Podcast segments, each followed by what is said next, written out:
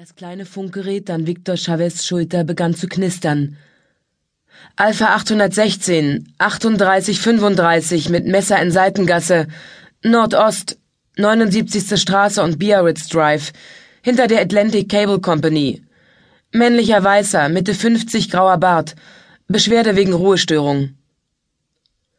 38 stand für eine verdächtige Person, 35 stand für betrunken. Beide zusammen ergaben den politisch korrekten Polizeicode für einen Obdachlosen. Es stand für Abschaum, und das bedeutete natürlich, dass sie Victor Chavez hinschickten. Victor dachte darüber nach, was aus seinem Alltag geworden war. Langweilige Drecksarbeit. Er scheuchte Nutten von der Straße, Junkies zurück in ihre Löcher, Penner auf die nächste Parkbank es war noch nicht mal ein Uhr morgens und er hatte erst zwei Stunden hinter sich. Viktor hasste Nachtschichten. Er hasste die miesen Streifen und die Penner, die ihm den Rücksitz vollpisten, und er fragte sich, wann er seine Strafe wohl endlich abgebüßt und die Rechnung mit seinem Sergeant beglichen hätte. Seit dem Cupido-Fall musste er Nachtschicht schieben, bekam keine Überstunden mehr und hatte jeden Feiertag Dienst. Wie lange sollte das noch so gehen?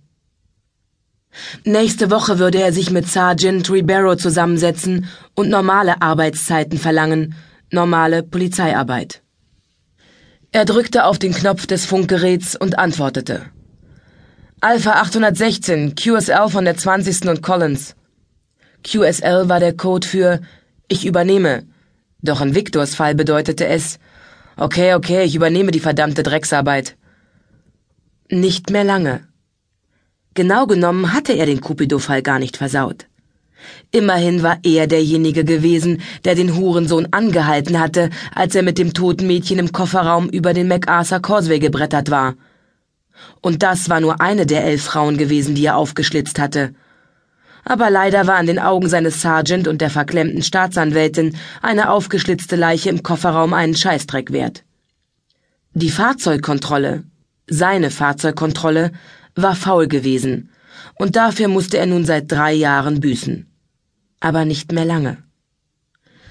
Victor Chavez stieg in den Streifenwagen, schaltete das Blaulicht ein und machte sich auf den Weg in Richtung 79. Straße und Biarritz Drive, um irgendeinen armen Schlucker aus der Gasse zu verjagen, die wahrscheinlich sein Zuhause war.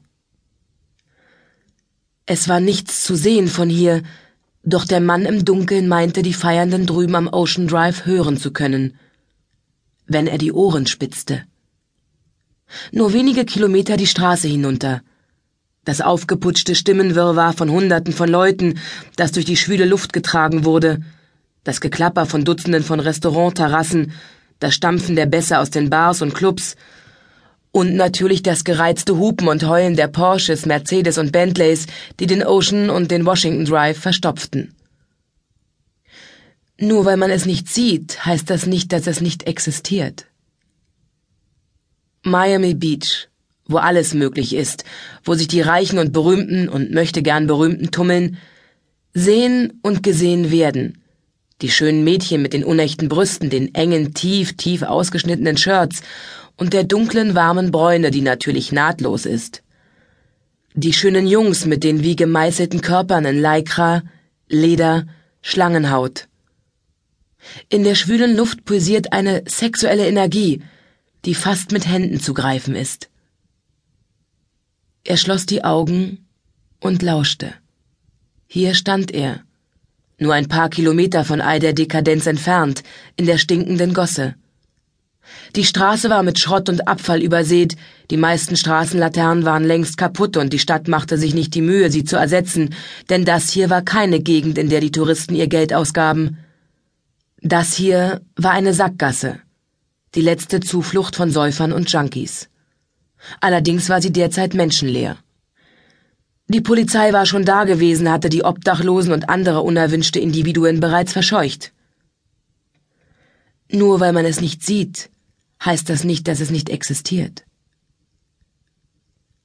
Er hörte den Wagen, bevor er ihn sah. Das Knirschen der Reifen auf dem Asphalt, das Schnurren des Motors und das Ächzen der Wagentür. Das Funkgerät knisterte, dann schlug